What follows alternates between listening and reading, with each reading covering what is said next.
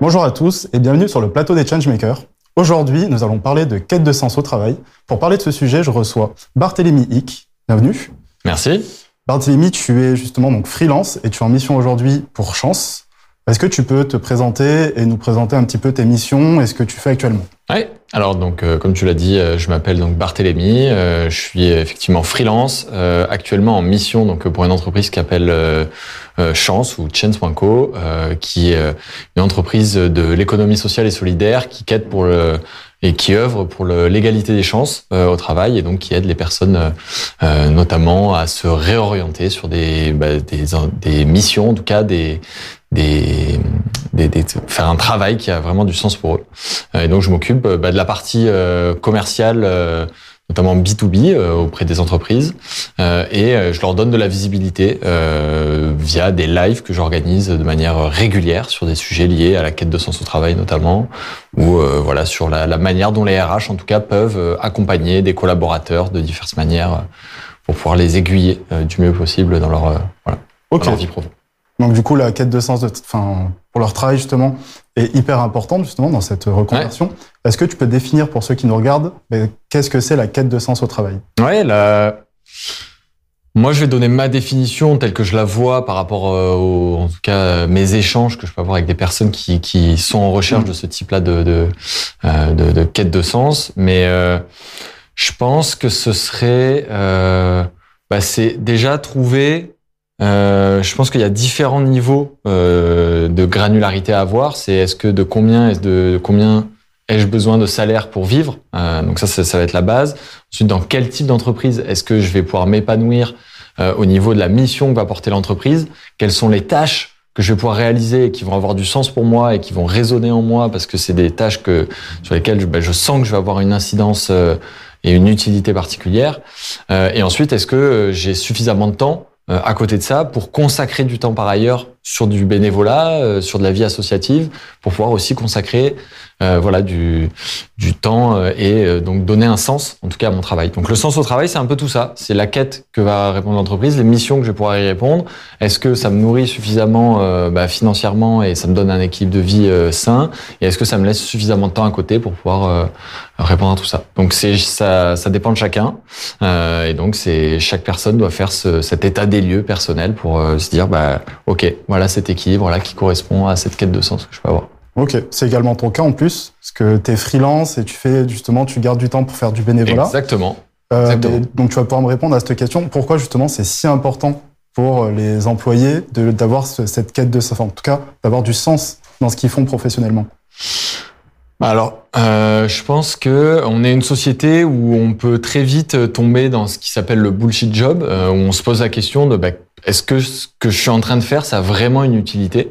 Euh, Et donc, bah, ça, euh, je vais pas revenir sur euh, les euh, l'effet Covid, l'effet, bon voilà, on a tous bien entendu parler, mais en tout cas, c'est vrai qu'il y a un, changement des mentalités qui, qui s'opère euh, voilà qui s'opère de plus en plus où bah, ça devient vraiment un levier de motivation hyper important de se dire bah je suis prêt à faire des concessions sur mon salaire mais en tout cas je veux vraiment faire quelque chose qui a une utilité euh, pour le bien social qui a une utilité pour moi-même et, euh, et de, de m'y retrouver du coup euh, à ce niveau-là donc voilà il y a je pense c'était moins un peu moins le cas il y a peut-être 40-50 ans. Là, là, on est en plein dedans, et donc euh, bah, ça va être euh, un vrai levier de motivation et d'épanouissement personnel. Mmh. Ça, en fait, c'est hyper important pour les employés, ouais. mais euh, les entreprises, ça s'y retrouve aussi. Pourquoi aussi ça pourrait être ouais. important pour les entreprises que leurs employés, ben, en fait, euh, aient du sens dans ce qu'ils font, mmh. et même quand ils rentrent chez eux, qu'ils puissent trouver du sens dans ce qu'ils font personnellement aussi. Ouais, bah moi, je, me, je suis beaucoup à l'écoute de, des pratiques RH. Euh, et donc, effectivement, il y a, plus on avance et plus on, il y a une cassure entre notre vie pro, notre vie perso. Euh, ben oui, maintenant, quand on a une personne qui est enceinte dans l'entreprise, ben on peut pas dire comme si ça n'arrivait pas. Il faut prendre en considération, euh, ben voilà, ces, ces moments-là de, de, vie qu'elle va rencontrer. Euh, et ça, ça arrive à tous les niveaux d'âge et à toutes les voilà les, les, les, niveaux en tout cas de, de vie que chaque personne va connaître. Et donc pour l'entreprise, ben, c'est considérer le salarié avec qui travaille, il collabore euh, bah, comme un individu. Et donc euh, la quête de sens au travail que l'individu va trouver dans l'entreprise, elle est hyper importante parce que ça va être un levier de motivation, ça va être un levier donc ce que les RH appellent de rétention ou de fidélisation, euh, ça va être un levier d'engagement et ça va être un levier de marque employeur aussi, donc attirer euh, des, des collaborateurs. Donc c'est ouais c'est devenu vraiment un, un, axe vital et prépondérant en tout cas de, de la part des entreprises. Bah, c'est hyper important. Je, je suis plutôt d'accord avec toi pour les entreprises mais comment elles peuvent faire justement pour euh, ben, comprendre quel est le sens qu'elles peuvent donner à leurs collaborateurs? Les interroger déjà. Euh, en fait, la première étape, c'est leur parler. Alors, euh, ça peut être soit leur parler via des réunions euh, justement en ce qu'on dit one-to-one ou en tout cas en individuel. ça peut être via des questionnaires qui peuvent être envoyés, mais c'est en tout cas sonder euh, les attentes euh, de, que peuvent avoir les salariés euh, au niveau justement de ce qui va être important pour eux et de leur contribution, en tout cas dans l'entreprise, et de et justement de, des valeurs que chaque salarié va avoir et l'adéquation de leurs valeurs avec les missions qu'ils vont avoir au sein de l'entreprise. Et voilà, donc ça, ça peut être un premier, un première étape. Et en fonction de ce diagnostic-là qui va être fait par par l'entreprise et une fois qu'ils ont sondé leurs salariés, bah, c'est d'ajuster soit individuellement s'ils le peuvent, soit collectivement en se disant bah tiens euh, la 70% de mes salariés bah, s'inquiètent des bah, de, de, ce que fait l'entreprise au niveau, bah, je sais pas, de la transition écologique. Bah, on va organiser des formations euh, sur le climat, on va organiser des fresques du climat, euh, et donc ça peut être voilà, et ça, ça va donner du sens au travail où le salarié va se dire ok, bah, je suis dans une entreprise qui se pose ces questions-là et qui fait en sorte que ça aille mieux toutes les entreprises peuvent pas changer leur euh, et rarement d'ailleurs euh, leur activité principale. Hein. Euh, il y en a qui tendent à évoluer maintenant pour avoir des activités plus durables, mais en tout cas il y a des changements systémiques qui peuvent être faits en interne et qui peuvent vraiment avoir de l'impact et vraiment donner du sens auprès des auprès des salariés.